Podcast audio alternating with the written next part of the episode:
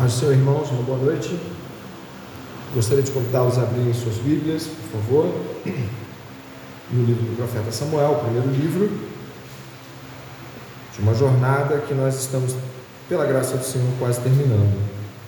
São apenas mais, contando com esse, além desse, dois sermões, com esse, três sermões, e o Senhor tem nos conduzido a esta dádiva que é estudar este livro em sua completude.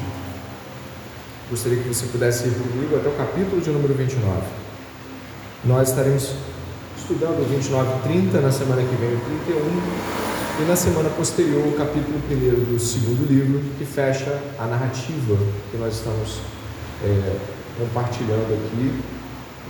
O capítulo de número 29. Vamos lá? tema do sermão de hoje, você está vendo aqui, a mão providencial de Deus. Acho que todos já abriram suas Bíblias. Então nós vamos estar acompanhando a leitura. Diz assim a palavra do Senhor no capítulo 29 do profeta Samuel, no verso 1.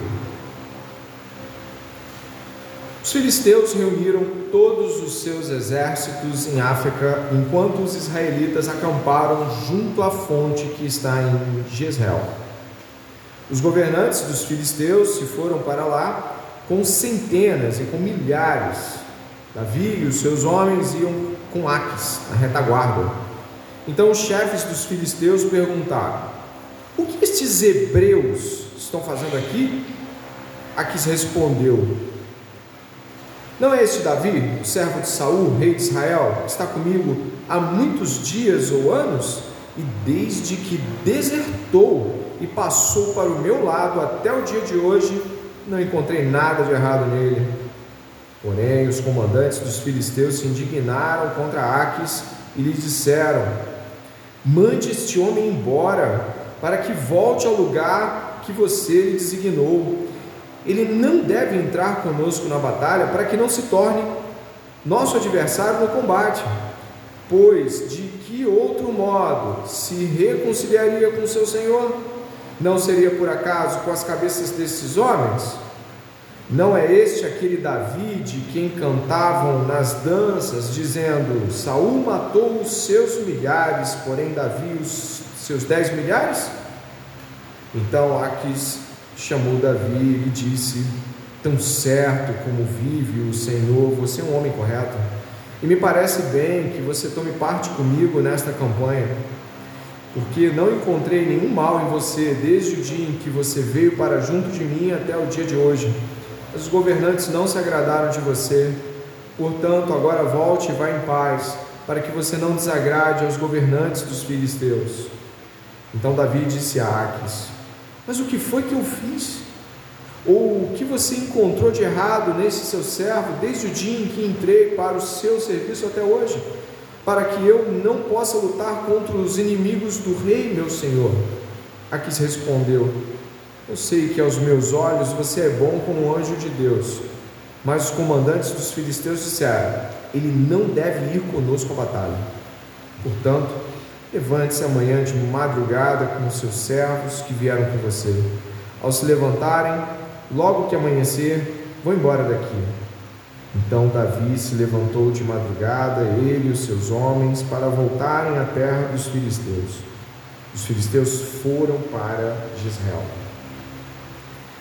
Ore ao Senhor, juntamente comigo, pedindo que a sua graça nos mostre, por meio da, da sua palavra, aspectos da nossa vida na qual a mão do Senhor, a mão providencial do Senhor está agindo e vai agir para que possamos responder com louvor a tudo que Ele está fazendo e a tudo que Ele já fez também.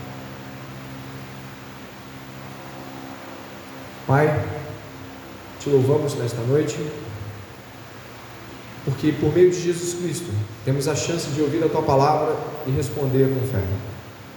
Agora, Senhor, dá ao nosso coração este senso profundo de resposta obediente, de olhar para a própria vida e ver como Deus foi gracioso, como Deus é gracioso, que a palavra de Deus queime em nossos corações, nos liberte de nossos cárceres privados nos coloque, Senhor, em liberdade. Dá-nos a Sua palavra e deixe, Pai, que ela penetre em nossos corações. Em nome de Jesus. Amém.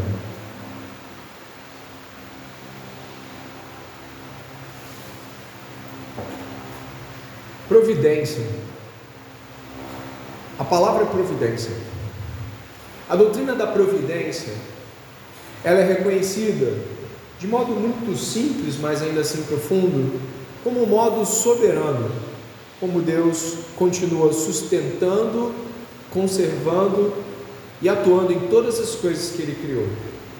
Deus soberanamente criou todas as coisas e continua providencialmente atuando em todas elas. Por vezes nós mesmos conseguimos, pela graça do Senhor, perceber a providência de Deus. Outras vezes ela acontece e nós não percebemos. O texto que nós temos hoje aqui, do capítulo 29 e 30, fala sobre a providência de Deus. Na verdade, o 29 e o 30 são um relato único, que começa lá no 27. Tem como contraste o 28, e então o contraste final entre 28, 29 e 30. E eu gostaria que você ficasse atenta, atentos à relação de Deus com Davi Saul e o modo como ele providencia as coisas na vida de Davi. A história fala que já há cerca de 16 meses Davi está morando na terra dos filisteus. Você deve lembrar disso, foi o que nós falamos há duas semanas atrás. Semana passada nós estivemos naquela cena fatídica, difícil e real de Saul procurando uma necromância, uma mulher que era adivinhadora. Agora, o autor do livro de Samuel, ele vira a câmera e coloca o cenário no mesmo tempo, mas em outro lugar, apontando o que está acontecendo ao mesmo tempo. Saul estava procurando uma adivinhadora e Davi estava passando por determinadas coisas que nós vamos descobrir quais são. Mas existe uma palavra que é muito significativa e que vai fazer o, contraste necessário. Se você puder ver o capítulo de número 28, vai encontrar que um desses grandes contrastes do 28 com o 29 e o 30, está aqui. O verso de número 15 fala que, ao procurar a adivinhadora, uh, Saul disse algo muito importante. Ele falou assim no verso 15, parte B, onde responde a ela: É que eu estou muito angustiado. Capítulo 28, verso 15. Ele diz que está muito angustiado. Sem muitas mudanças, você vai encontrar um Davi também muito angustiado. Vá até o capítulo de número 30, onde você vai encontrar também Davi extremamente angustiado, verso de número 6. Davi ficou muito angustiado. Essa palavra aparece apenas 11 vezes no Velho Testamento e ela fala de um profundo pesar e tristeza referente àquela angústia da alma humana de ver que tudo foi perdido, aquela angústia de não tem mais jeito, ou aparentemente não tem mais jeito. A angústia de Saul, então, é contrastada pela angústia de Davi, ambos angustiados, e nós vamos ver como Deus está agindo na vida de Saul e na vida de Davi em meio a esse contraste de angústias. Ainda remontando a história, Davi encontra a feiticeira, a adivinhadora, a necromância de Endor, e quando aparece, a, quando aquela aparição de Saul, que foi colocada diante de nós aqui semana passada, surge, a palavra é muito objetiva: você vai morrer, vai morrer você, vai morrer seus filhos, vai morrer todo mundo. Quando você encontra Davi no capítulo 30, mulheres, crianças e tudo que ele tinha foi tirado dele angústias completas aqui na perda de todas as coisas. Mas nós temos um problema a mais. Os dois também estão em pontos de tensão culminante. Uh, a batalha que Davi está se preparando para travar e a batalha que Saul está se preparando para travar contra os filisteus é a mesma. Davi está indo ao encontro de Saul, acompanhando Aquis, eh, o, o, o líder filisteu, e Saul está se preparando para o ataque dos filisteus. Estamos falando também de uma mesma batalha. O ponto de tensão não precisa ser tão difícil de perceber. Davi, embora não aparente nada e nem vamos fazer essa inferência, Davi está diante da terrível situação de lutar contra Saul. É, de, de verdade, é algo que talvez você que já leu todos os capítulos anteriores, pode perceber como Davi tem medo de tocar em Saul.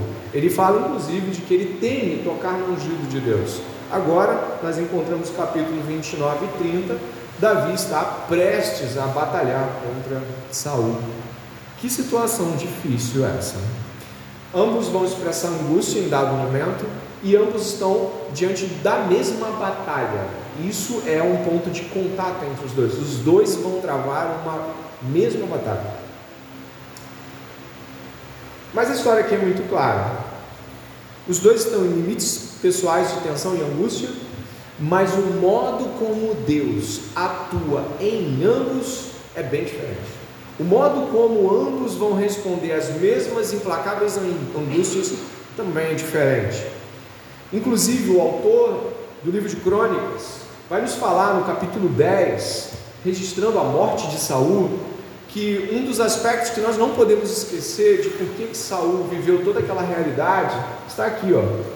Assim, Saul morreu por causa da transgressão cometida contra o Senhor, por causa da palavra do Senhor o que ele não tinha guardado, e também porque consultou uma médium e não o Senhor, que por isso o matou e transferiu o reino a Davi, filho de Jessé.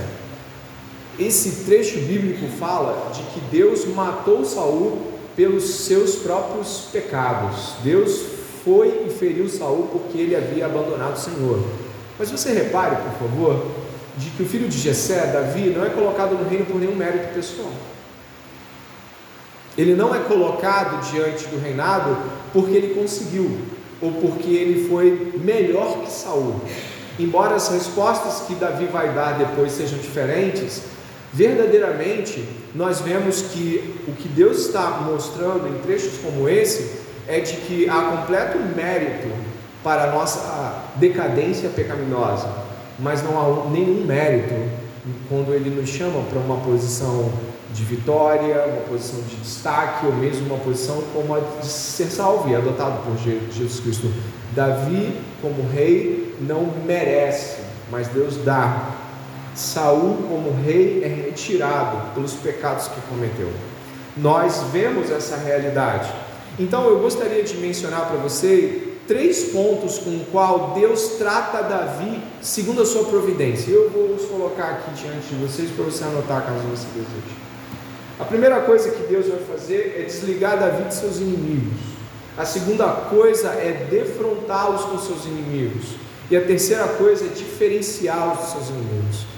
Deus vai fazer isso ao longo dos capítulos 29 e 30 e vai mostrar para Davi como a providência dele vai tirar Davi dessa tensão, dessa angústia, desse abismo e de tudo que você está vendo aí. Dê uma olhada no capítulo 29. Ele começa em mais um ponto de contato extremamente sutil, mas que não pode ser esquecido. O capítulo 29 começa: Os filisteus reuniram todos os seus exércitos em África, enquanto os israelitas acamparam junto à fonte que está em Jezreel. Repare o seguinte: você conhece África? Não sei se você se lembra, mas foi onde foi travada aquela batalha no qual a, a arca do Senhor foi levada. Aquela batalha no qual a arca do Senhor foi levada é, e foi levada pelos filisteus foi também em África. Foi lá que a casa de Eli foi julgada. Foi lá que Eli perdeu os filhos. Foi lá que a arca foi levada. É um ponto de contato muito significativo aqui. Esse é um, um aspecto né, nessa narrativa que traz uma reminiscência, um aspecto anterior da própria narrativa do capítulo 4 de Samuel.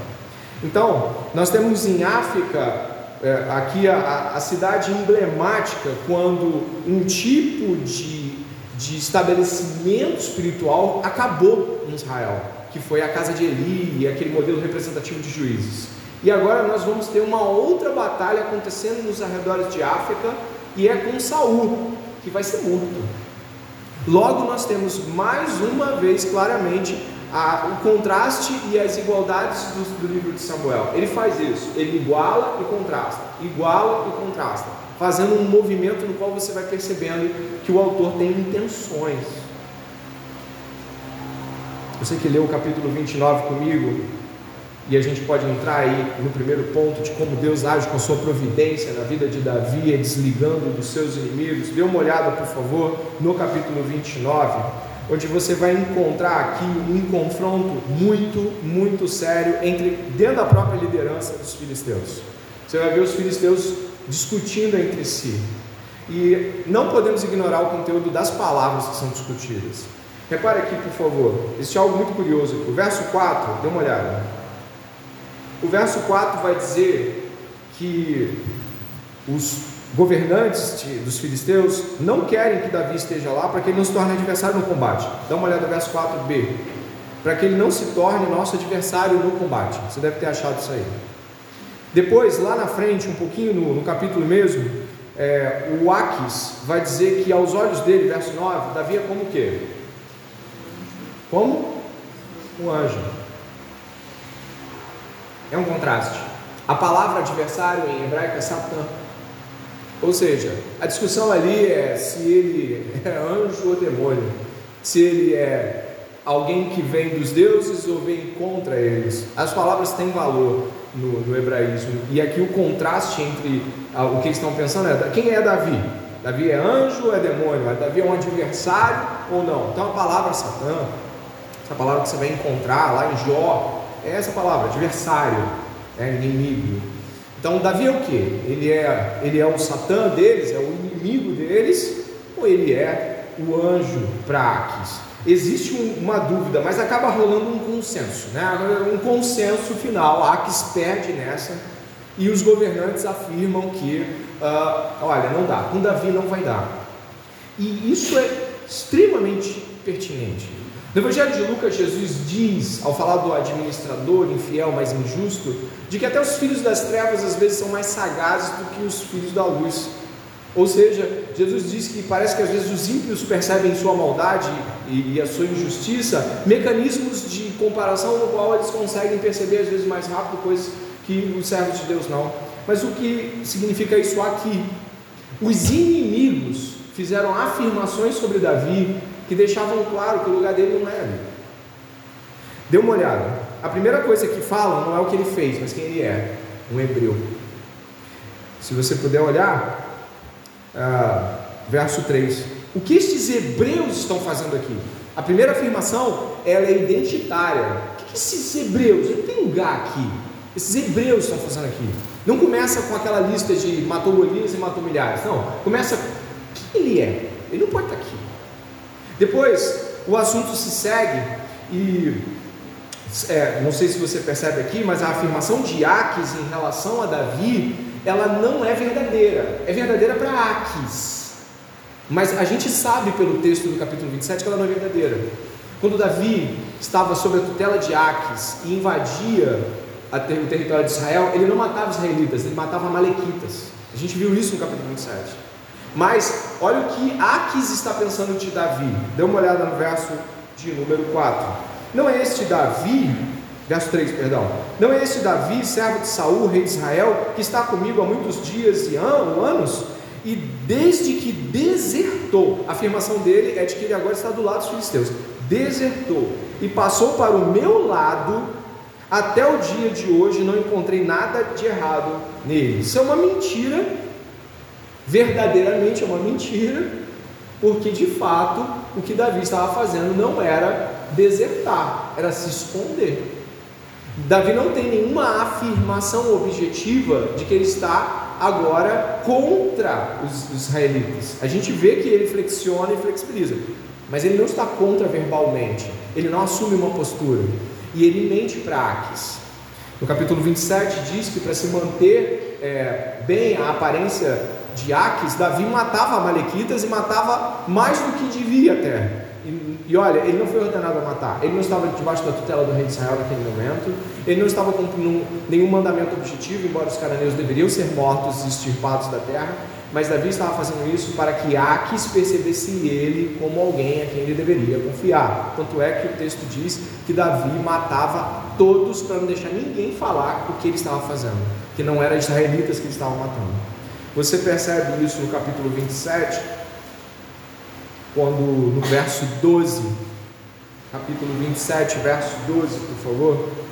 ah, Aques confiava em Davi, dizendo, você pode ler para mim em voz alta?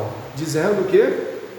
Ele levou o seu povo de Israel a odiar de verdade, e por isso será meu servo para sempre. Então, quando Aques está fazendo elogios a Davi, e Davi se mantém calado em relação a isso, e não fala, não, não é bem assim, eu não estava fazendo isso, eu não, tava, eu não passei para o outro lado, Davi se mantém calado, né? Nós entendemos uma estrutura de segurança que Davi mantém essa estrutura de segurança justamente para que ele possa ganhar a confiança de Aques. Ele consegue a confiança de Aques. Mas o final da história é muito simples, né? Pelo menos dessa nossa parte. Os filisteus não aceitam que Davi permaneça. Ele vai ser o nosso adversário, ele vai matar, ainda vai fazer isso. Olha que coisa interessante. Olha o contraste. Vai fazer isso para se relacionar com quem? Com Saul exatamente o que Davi estava fazendo com Aques. Ele estava matando, fingindo que eram judeus, né? Não, hebreus, israelitas, fingindo que eram israelitas. Davi estava matando amalequitas para se relacionar com Aques. E aqui os filhos das trevas estão dizendo o seguinte: olha, ele vai matar a gente para voltar a ficar as boas com Saul. Eles têm uma percepção de guerra excelente, e de fato eles têm uma sacada muito boa. E o que nós temos aqui, e já já a gente vai aplicar em nós essa realidade que a gente está aprendendo, é de que Davi, ele não foi rejeitado primeiramente pelo que ele fez. Sim, eles estão com medo de, do que Davi fez, mas primeiramente porque ele é hebreu. Você vai encontrar essa realidade no verso 3, e depois você vai encontrar o medo que eles têm no verso 4, e depois você vai encontrar no verso 5 a canção que, que era entoada nas, pelas mulheres que quando viam Davi fazer as entradas militares Israel ouviam, né? Davi matou milhares, dez milhares, mais do que Saul. Então Davi era um guerreiro a se temer. Ele não podia estar naquele lugar com aquelas pessoas. Era perigo para os filisteus a virada de mesa de Davi. Se Davi virasse a mesa, era perigoso. O que isso significa? Primeiro é de que os filisteus percebem que Davi não deve estar ali, mas não é Davi. Não é Davi que toma a iniciativa de se afastar de uma realidade de confronto com Saul, com os israelitas, algo que jamais ele poderia fazer e ele mesmo disse que não faria. Mas nesse momento, o silêncio de Davi diz muita coisa. Ele se cala contra os elogios, se cala contra a batalha, ele se cala contra tudo isso e está de fato prestes a matar seus compatriotas a quem foi ungido rei para defender. Ah, nós estamos aqui pensando nisso tudo e o que isso tem a ver conosco. Eu separo dessa forma: o que isso tem a ver conosco? Ah, a associação de Davi com Aques é, parecia aos olhos de Davi possível até certo ponto. Ou seja, Davi não questionava as questões e jogava o jogo da segurança, o jogo deles. Isso se aplica em nós quando nós geramos associações com ímpios que de certa forma podem ser inevitáveis, tais como o trabalho, os nossos estudos, nossas relações familiares, ou seja lá o que for. Nós nos relacionamos com ímpios nós nos relacionamos com pessoas não cristãs. Nós fazemos negócio com pessoas não, atendemos pessoas não cristãs. Propomos coisas com pessoas não cristãs. Mas existe um momento em que você precisa recuar, que é o momento onde você talvez não percebeu, mas já está lutando contra aquilo que você deveria defender. Davi está numa posição de lutar contra o que deveria defender. Davi está flexibilizando ao máximo sua colocação aqui, ao ponto de se calar quanto a tudo, desde as mentiras ditas acerca dele. Ah, não, mas é assim mesmo ambiente de guerra. Não, não, não. Os dez mandamentos já estavam claramente definidos há muitos séculos. Não darás falso testemunho. A mentira não é algo senão um mandamento e deve ser cumprido. Mais um ponto importante para nós aqui em relação a isso: a associação com os inimigos nos traz perda de visão, de profundidade do problema no qual nos metemos. No primeiro momento, ele mata os Amalequitas, dizendo que está matando os hebreus. Agora, ele é posto para matar os hebreus e para matar mesmo. É como se o silêncio dele e a mentira dele se voltassem contra ele. Eu falei isso há duas semanas atrás. Nossas associações com os inimigos de Deus, no ponto de vista de flexibilização, vão nos levar a patamares que jamais poderíamos imaginar. Nós podemos estar lutando contra as coisas que acreditamos ao nos flexibilizarmos com tudo isso. Eu já vi situações como essa acontecendo muitas vezes. Uma vez eu, eu estava eu estava em outra igreja, não era essa. E eu me lembro uma vez que um rapaz falou uma coisa interessante. Ele, ele falava assim: Olha, nós precisamos ter cuidado, mas a gente também não pode ficar alienado. A gente não pode ficar distante das pessoas ao ponto de ficar alienado delas. Então ele começou a fazer movimentos extremamente estranhos com relação ao domingo, por exemplo. Ao domingo. Ele começou a, a falar assim: Olha, se um parente meu me chamar para estar fazendo algum movimento, não que eu vá fazer um churrasco, alguma coisa, mas de vez em quando eu tenho que ir. Eu falei, eu concordo com você, às vezes a gente tem que ir. Talvez em uma situação ou outra a gente vai sair mais cedo do culto. Eu compreendo a tua fala, você está de alguma forma tentando dialogar com a impiedade sem perdas para o reino. Ele é isso aí, é isso aí. Passado alguns meses, esse mesmo jovem, um jovem de vinte e poucos anos, nunca mais o vi, começou a promover a mesma coisa para os seus parentes, porque houve certa aceitação. Então, é, uma vez por mês estava lá e fazendo um churrasquinho é, com os parentes. Chegou um momento que eu já não ouvia mais na escola bíblica dominical, porque ele dizia bem claramente: Ó, domingo eu sei, tá, mas é um dia normal, é um dia como todos os outros, entende? Da ultra sacralização ele foi para uma flexibilização, flexibilização que foi levando a, a, a, simplesmente desprezar coisas das quais acreditava. Isso é comum mais do que parece. Por isso, eu gostaria de refletir aqui de que é, nesse momento nós conseguimos ver Deus providenciando o que Davi não conseguiu fazer, usando os inimigos para tirar Davi. Deus afasta os inimigos de Davi para que ele possa depois, não agora, depois você vai ver que ele começa a ser o Davi de novo, tá? O Davi que você conhece, ele vai aparecer depois no capítulo 30 de novo. Deus sabe que nós precisamos tratar com as pessoas desse mundo. Como diz Paulo, se nós, se nós não temos como não fazer isso, senão nós teríamos que sair do mundo. Mas quando começamos a flexibilizar, flexibilizar, flexibilizar, a cegueira vem. Quando vai ver, nós estamos militando contra aquilo que acreditamos. E só mesmo quando Deus nos tira e nos arranca até do que poderia ser diálogo, nos arranca totalmente, a gente vê como a nossa flexibilização havia sido terrivelmente grande. Providencialmente, a graça de Deus, a providência de Deus tira Davi da associação com os inimigos, pela mão dos próprios inimigos. E é o que nós encontramos aqui. Davi não se conforma, se você observar o verso 9, é, Davi não se conforma, na verdade, desculpe, o verso 8, Davi não se conforma, ele fala, olha, eu não fiz nada contra você, mas ele não percebe não o que se faz, o quem ele é. Ele não devia estar ali. Mas seguimos um pouco mais à frente. Então Deus separa, Deus desassocia Davi de seus inimigos. Agora o que Deus vai fazer com Davi no capítulo 30 é, é justamente pegar Davi e lançá-lo contra os seus inimigos por motivos legítimos.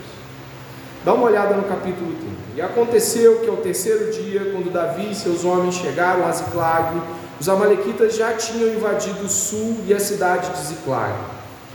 Tomaram Ziclag e a incendiaram. Levaram cativas as mulheres que lá estavam, mas não mataram ninguém, nem pequenos nem grandes. Tão somente os levaram consigo e foram embora. Davi e os seus homens chegaram à cidade e viram que tinham sido queimadas e que as suas mulheres, seus filhos e suas filhas haviam sido levados cativos. Então Davi e o povo que estava com, com ele ergueram a voz e choraram, até não, até não terem mais forças para chorar. Também as duas mulheres de Davi tinham sido levadas, Ainoã, a Geslita, e Abigail, a viúva de Nabal, Carmelita. Davi ficou muito angustiado, pois o povo falava de apedrejá-lo, porque todos estavam amargurados, cada um por causa de seus filhos e suas filhas. Mas Davi se reanimou no Senhor, seu Deus. Davi disse a Abiatar, o sacerdote, filho de Aimeleque, traga aqui a estola sacerdotal. E Abiatar trouxe a Davi. Então Davi consultou o Senhor, dizendo: Devo perseguir esse bando? Conseguirei alcançá-lo? O Senhor respondeu: Persiga o bando, porque você certamente o alcançará e libertará os cativos. Então Davi partiu, ele e os 600 homens que com ele estavam, e chegaram ao ribeiro de Besor, onde os retardatários ficaram. Davi e os 400 homens continuaram a perseguição, mas 200 ficaram atrás, por não poderem passar o ribeiro de Besor, de tão cansados que estavam. Encontraram um campo, um homem egípcio e trouxeram a Davi. Deram-lhe pão e ele comeu, e deram-lhe água para beber. Deram-lhe também um pedaço de pasta de figos secos e dois cachos de passas e ele comeu. Assim recobrou as forças, pois havia três dias e três noites que não comia pão nem bebia água. Então Davi lhe perguntou: De quem você é e de onde você vem? O moço egípcio respondeu: Sou servo de um amalequita, o meu senhor me deixou aqui, porque adoecia três dias. Nós invadimos o lado sul dos Queretitas, o território de Judá e o lado sul de Caleb e pusemos fogo em Ziclag. Então Davi se perguntou, lhe perguntou: Você poderia me levar até esse bando? Ele respondeu: Jure por Deus que não vai me matar, nem me entregar nas mãos do meu senhor, e eu o levarei até esse bando. E ele levou Davi até lá. Eis que os amalequitas estavam espalhados to por toda a região, comendo, bebendo e fazendo festa por todo aquele grande despojo que tomaram da terra dos filisteus e da terra de Judá. Davi os atacou e lutou contra eles desde o crepúsculo até a tarde do dia seguinte, e nenhum deles escapou, a não ser quatrocentos moços que montaram em camelos e fugiram. Assim, Davi salvou tudo que os amalequitas tinham levado. Também salvou as suas duas mulheres não lhes faltou coisa alguma, nem pequena nem grande, nem os filhos, nem as filhas, nem o despojo, nada do que lhes havia tomado. Davi trouxe tudo de volta. Davi também tomou todas as ovelhas e o gado. Então levaram esses animais diante de Davi e disseram: Este é o despojo de Davi. Olha o que aconteceu aqui. E que cenário esse de, de, de Davi aqui com os homens. Ziklag era uma cidade que havia sido dada por Aques para Davi morar em segurança. Você lembra disso? Capítulo 27. Fique com Ziclag. Então Davi se sentiu seguro porque havia sido perseguido por Saul, todos os outros capítulos que a gente leu. Então ele ficou seguro. Os homens dele ficaram seguros. Por segurança, manteve-se na terra dos filisteus como uma cidade que ele mesmo era o senhor dessa cidade. Mas o que aconteceu aqui foi de que Davi, ao retornar para onde estavam suas famílias, ele encontrou tudo incendiado. Eu já começo com a misericórdia e a graça de Deus aqui. Ao contrário do próprio Davi e com o que ele fez com os Amalequitas, nenhuma criança, nenhuma mulher foi morta. Ninguém que Davi passava fio de espada foi passado a fio de espada. Eis o contraste. Deus poupa as crianças, as mulheres e todos os parentes aqui. Isso é providência de Deus. Mais uma coisa importante que eu gostaria que você pudesse ver é que Davi volta humilhado, obviamente, né? Ele estava com Aques numa posição aparentemente de destaque e ele volta rejeitado, homem de guerra rejeitado, inapropriado para a batalha. E aí o, o que acontece aqui no verso 12 é central para nós. O verso 12 é central para a nossa compreensão. Se você puder dar uma olhadinha comigo, deixa eu só me achar também, claro. Verso 12 não, perdão. É, verso 6. Dê uma olhada aqui, por favor, do 4 ao 6. É, então Davi, verso 4: E o povo que estava com ele ergueram a voz e choraram até não terem mais forças para chorar. Também as duas mulheres de Davi tinham sido levadas, Ainoã e Abigail, apressando um pouco o texto. Davi ficou muito angustiado, pois o povo falava de. Pelo que ele seria apedrejado? Essa é uma pergunta. Eu não vou fazer afirmações, eu não vou inferir pelo, pelo que o povo queria apedrejá-lo, mas eu vou tentar de alguma forma pensar de algumas, de algumas coisas. Talvez uma delas possa ser o motivo. Primeiro é que talvez o povo quisesse apedrejá-lo porque quem o conduziu em todo o tempo, tanto para mudar-se para Ziclag, quanto para ser parceiro de Aques, quanto voltar e tudo mais, era Davi. Ele, como liderança, estava sendo acusado de responsável por aquela situação que eles estavam vivendo. Talvez ele estivesse acusando por associação aos filisteus, não sei. Talvez ele poderia estar acusando porque, ah, de modo egoístico, claramente egoístico, Davi move todas aquelas pessoas com medo que ele tinha de Saul, porque ele era o alvo de Saul, ele move todas aquelas pessoas com morais e plaga. Então Davi era responsável por sua própria conta, por seu próprio medo, por sua própria uh, fuga de Saul, a colocar todos na mesma condição. Talvez você possa pensar também de que os amalequitas pudessem estar indo na direção de Ziclag também por conta do que Davi fazia com eles. Davi matava todo mundo. Então existem motivos pelo qual Davi está sendo culpabilizado pelo que aconteceu. Esse é um ponto importante. Não vou afirmar um deles, mas eu não excluo de que há um tipo de culpa que esses homens de Davi, super leais a Davi, veem nele e querem apedrejá-lo. Apedrejamento ali é um, é um tipo de morte dolorosa para ser realmente torturado e uma morte bem indigna.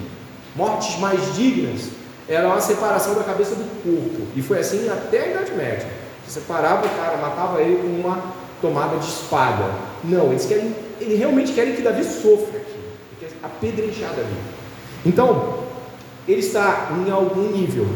Preste atenção, porque você é extremamente cuidadoso quando a gente inferências. Mas em algum nível, ele está recebendo um desdobramento sobre alguma ou algumas dessas escolhas. Num primeiro momento, ele acredita estar colocando a si mesmo em segurança. E no cenário posterior, nós vemos Davi completamente destruído, completamente destroçado. A situação é tão caótica que o pessoal quer matar ele. Aquele que queria ficar em segurança das mãos de Saul, contraste, agora está prestes a ser morto pela mão de seus próprios homens. E isso é significativo para nós, porque quando nós buscamos a nossa própria segurança e estabelecemos a nossa própria segurança, e vale lembrar, Davi tinha sido ordenado ficar em Judá, não sair de Judá, capítulos antes, não sai de Judá, não sai de Judá. E ele saiu. E depois o abismo foi procurar a terra dos filisteus, levou todo mundo consigo. E agora, que situação? Que situação. O que resta para Davi? Saul está caindo duro lá, de medo, na feiticeira de Endor. Pum, estatelado. É assim que diz o texto. E aqui Davi está angustiado ao ponto de ninguém ter força. Não sei se você leu o texto ali. Choraram, mas não tinha mais força para chorar, verso 4. Ninguém mais tinha ânimo, só para matar Davi. E é aqui que a providência de Deus se desdobra de uma maneira maravilhosa. Sim, as mulheres de Davi, será que. Só uma colocação, é, vale lembrar Ninguém sabe se elas estão vivas. Ninguém sabe se as crianças estão. Ninguém sabe de nada. A cidade está queimada.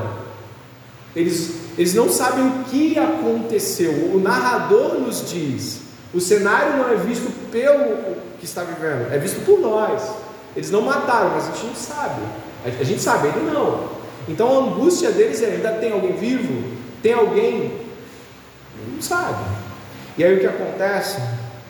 é o que diferencia, de fato, o que a graça, a providência de Deus faz conosco e a ausência dessa mesma providência na vida dos ímpios. Davi, Saul disse que não, o Senhor não lhe respondia. É, esse é o que está escrito na página, no capítulo 28. Consultei o Senhor, mas o Senhor não me responde. Agora, Davi, verso 7, chama o sacerdote, manda trazer estola, o sacerdote veste a estola, o sacerdote se levanta em relação a Deus, o texto tem que ser entendido, não é Davi põe a estola. Chamar o sacerdote para trazer a estola é, é chamar o sacerdote para fazer isso. Abiatar é o único daqueles que sobraram da matança que Saul fez aos sacerdotes. Então, Davi consultou o Senhor, verso 8, dizendo: Devo perseguir esse bando? Conseguirei alcançá-lo? O Senhor respondeu: Persiga o bando porque você certamente o alcançará e libertará os cativos. Existe uma diferença aqui muito clara. Existe um pacto gracioso de Deus sobre a vida de Davi. Existe providência de Deus sobre a vida de Davi. Nós vemos que Davi pergunta uma vez só, e imediatamente o Senhor diz: Vai persegue e você vai vencer. 16 meses na terra do inimigo. Os nossos pensamentos são assim: ó, procurou as coisas erradas, agora vai procurar Deus. A gente pensa assim. Fez escolhas super individuais, agora vai procurar o Senhor. E aí o Senhor responde: É por isso que a graça do Senhor sobre os seus filhos é de fato diferencial. É de fato algo que deixa-nos muito claramente perceptíveis quanto a isso. Esse pacto gracioso que Deus tem com os seus, esse pacto que foi feito na eternidade e se revela no tempo, pode ser visto em Abraão. Deus falou para Abraão: Vou te dar filho, vou te dar posteridade. Bom, mas o que, que a gente encontra Abraão fazendo, gente, lá em Gênesis, pegando a esposa dele para não morrer, bota na mão do, do rei egípcio, e Deus vai lá e liberta ela. O, o, rei do Egito ainda fala assim: Como é que você faz um negócio desse comigo? Ainda dá despojo para ele, ah, leva, leva tudo, não deixa nada aqui. É Deus, em meio a escolhas erradas, escolhas que negam Deus, Deus tem um pacto com o seu povo. Você pode estar aqui nesta noite tendo vindo de uma semana, eu não quero inferir nada, mas uma semana pecaminosa, uma semana sem falar com Deus, um mês sem quase abrir a Bíblia, mas quando você percebe esta realidade do Deus presente, e você sabe quem Ele é, e você se dobra diante do Senhor, Ele responde: Porque Ele é bom. Porque Ele é bom. Não porque há méritos em Davi, mas Ele é bom. E vemos essa providência nesse pacto gracioso de Deus.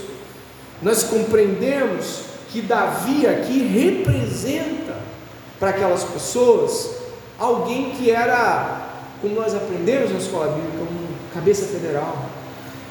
O que ele estava fazendo? Estava levando outros a fazerem aquilo. O que ele estava fazendo se desdobrou na vida de outras pessoas. E aí eu quero aplicar mais uma vez esse texto aos nossos corações. Nós não vivemos mais sob o poder do pecado. Se você tem Jesus Cristo, você não vive mais sob o poder do pecado. Mas não pode negar as consequências dele. As consequências do pecado, elas vão acontecer. Como vemos aqui no texto, Deus ele é amenizador da vida.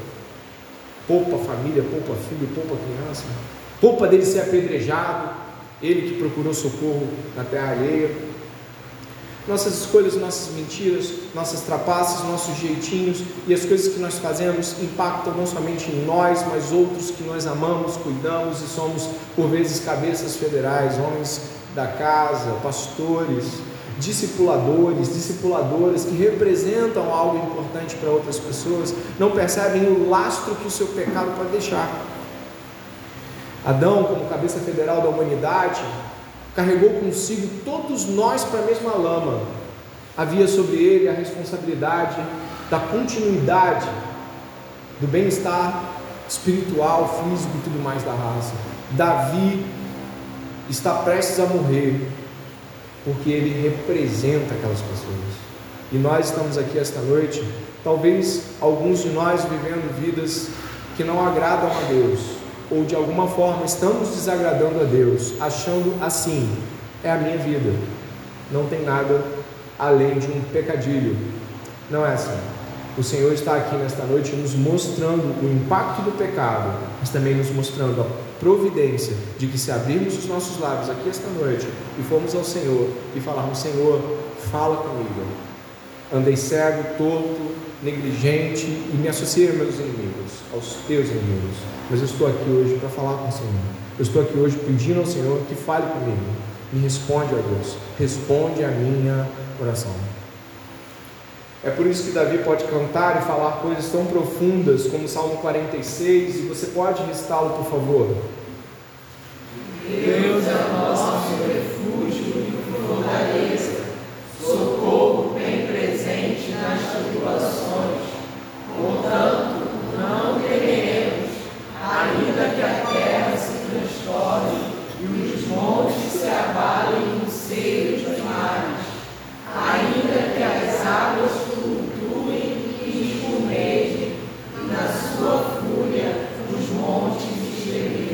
Salmo 118 diz assim: Digam, pois, os que temem o Senhor. Davi escreveu esse salmo, atribuído a ele. Sim, a sua misericórdia dura para sempre. Na angústia invoquei o Senhor, e o Senhor me ouviu e me pôs a salvo. O Senhor está comigo, não temerei. O que é que me pode fazer? Alguém me pode fazer? O Senhor está comigo para me ajudar, por isso verei a derrota dos meus inimigos. Melhor é buscar refúgio no Senhor do que confiar nos seres humanos. Esse salmo posterior a essa situação e demonstra que Davi aprendeu uma lição que nós todos deveríamos aprender. Portanto, nossas escolhas impactam a vida de outras pessoas, mas se você está diante do pacto gracioso de Deus em Cristo Jesus, a providência de Deus está a postos para te resgatar. Isso é maravilhoso demais para nós. Efésios capítulo 2, verso 7 diz o motivo pelo qual Deus fez isso. Deus fez isso para mostrar em tempos vindouros a suprema riqueza da sua graça em bondade conosco em Cristo Jesus. Deus é bom. Essa é a maior justificativa. Eu vou para o final agora, que é menor do que os outros tomos, onde depois de Deus afastá-lo dos seus inimigos, não é isso? Deus o arranca dos seus inimigos. Em seguida, Deus o confronta com seus verdadeiros inimigos. Ele conta: ó, esses amalequitas são seus inimigos por motivos óbvios e claros, eles são seus inimigos mortais. Você não deve atacá-los por motivos pérfidos, mas por motivos legítimos. E agora Davi e o seu bando vão na direção dos Amalequitas. E como nós vimos, Deus dá tudo de volta para Davi. Olha o, o verso aqui, se você puder observar, o verso 18: Assim Davi salvou tudo o que os Amalequitas tinham levado não lhes faltou coisa alguma, nem pequena nem grande, nem os filhos, nem as filhas, nem o despojo, nada do que lhes havia tomado. Davi trouxe tudo de volta. Davi também tomou todas as ovelhas e o gado. Então levaram esses animais diante de Davi e disseram: Esse é o despojo de Davi. Exatamente como havia sido Davi o líder que causou destruição, agora Davi é aquele com qual eles apresentam todo o despojo diante dele. Verso 21 continua dizendo: Quando Davi se aproximou dos duzentos homens que, de tão cansados que estavam, não puderam seguir e ficaram no ribeiro de Besor, estes saíram ao encontro de Davi e do povo que vinha com ele. Ou seja, alguns homens não tiveram forças para ir até o final. Alguns desses homens não conseguiram chegar à batalha final contra os Amalequitas. E aí diz assim: Davi se aproximou deles e os saudou cordialmente. Então todos os perversos e malignos dentre os homens que tinham ido com Davi, disseram: Uma vez que não foram conosco, que lhes daremos nada, não lhes daremos nada do despojo que salvamos. Cada um leve a sua mulher, seu filho, e se vai embora. Porém, Davi disse: Meus irmãos, não façam isso com o que o Senhor nos deu. Ele nos guardou e entregou em nossas mãos o bando que vinha contra nós. E quem lhes daria ouvidos nisso? Porque a mesma parte que cabe aos que foram à batalha será também a parte que ficaram com a bagagem. Receberão partes iguais. E assim, desde aquele dia em diante, isso foi estabelecido por estatuto e direito em Israel até o dia de hoje. Quando Davi chegou a Ziclag, enviou parte do despojo aos anciãos de Judá, seus amigos, dizendo: Este é um presente para vocês, tirado do despojo, repare o final, dos inimigos do Senhor. Ele enviou esse, esse presente aos anciãos de Betel, Ramote de Negueb, Jati, Aroé, Sifomete, de Estemoa, Racal, das cidades de Eramelitas e dos Queneus, de Ornã, de Ormã, de Borazã, de Ataque, de Hebron, de todos os lugares que Davi tinha passado, ele e os seus homens. Depois que Deus o separa, depois que Deus o, o, o confronta com seus inimigos, agora Deus o diferencia dos seus inimigos. Claramente a providência de Deus agora faz com que Davi não seja igual a eles. Davi estava parecido com, com Saul, parecido com Aques, mas agora a graça e a providência de Deus impactam Davi para que ele haja como um filho do pacto, um filho da aliança. Os homens perversos que estão com Davi dê uma olhada, eles fazem o mesmo que Saul ou qualquer outro que trabalhava com mérito e força diriam.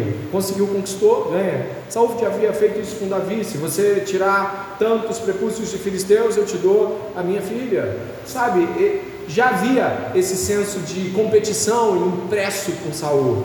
Mas agora, homens que não foram à batalha com os amalequitas iriam receber graciosamente os mesmos despojos que os homens que foram.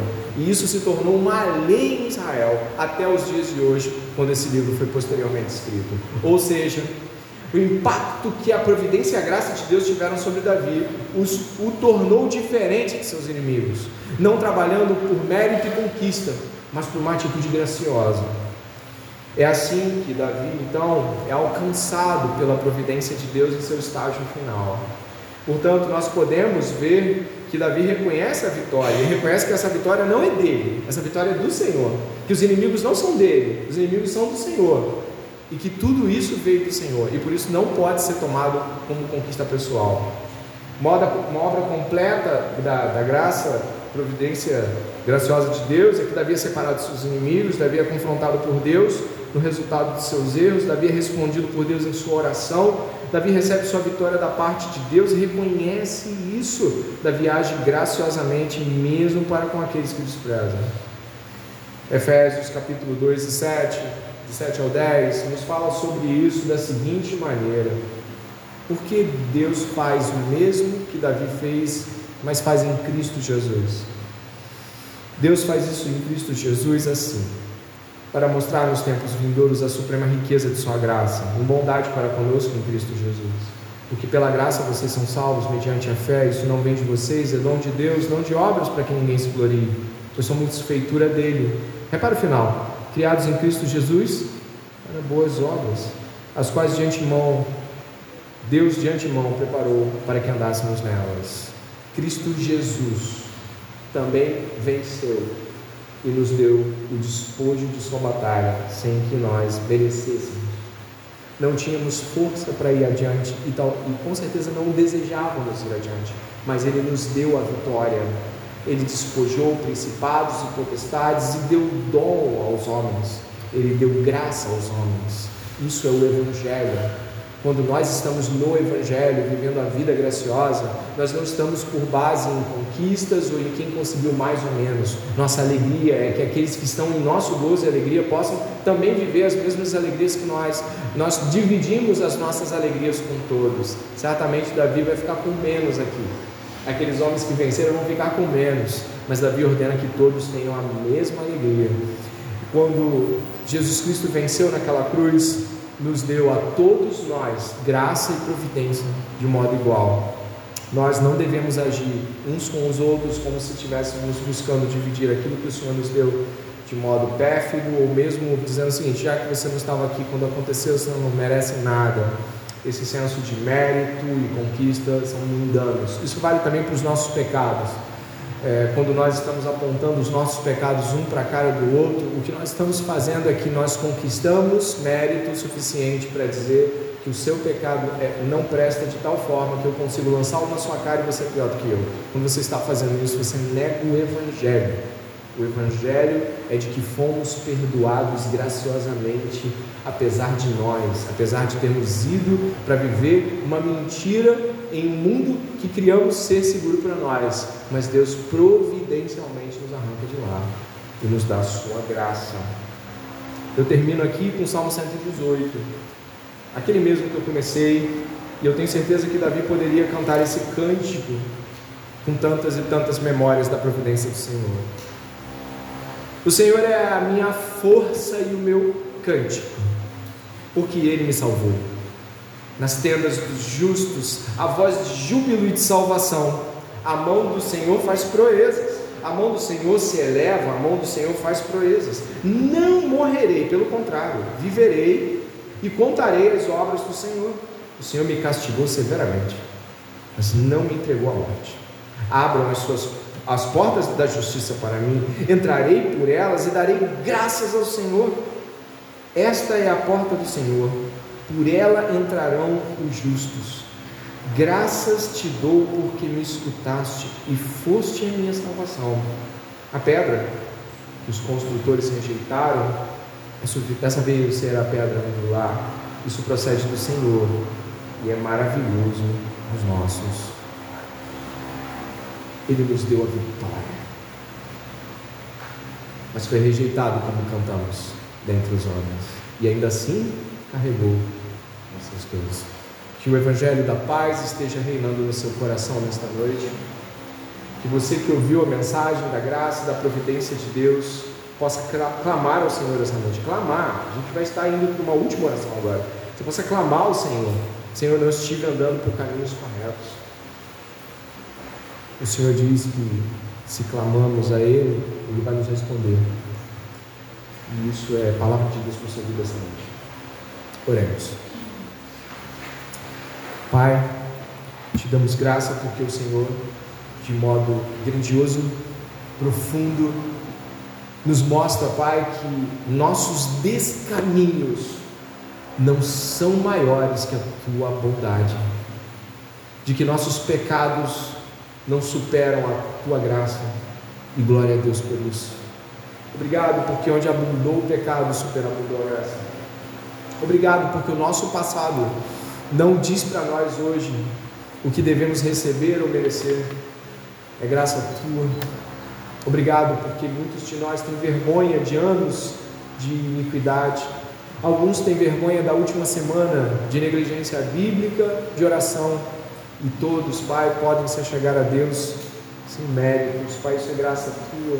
Nós reconhecemos que não importa o quanto tenhamos orado, ou, ou jejuado, ou pregado, ou vivido retamente na última semana, Deus nos ouve por meio de Jesus, impacto. Obrigado, Senhor. Estamos aqui para ouvir dessa sua graça e te pedimos que o Senhor ilude o nosso coração com o desejo de te servir, te agradar, de ser obediente à tua palavra e de não viver segundo as nossas regras. Obrigado pela tua bondade, pela tua santa providência. A Igreja Batista do Discipulado agradece a providência do Senhor. E assim oramos em nome de Jesus, dizendo: Amém e Amém. Deus abençoe a todos.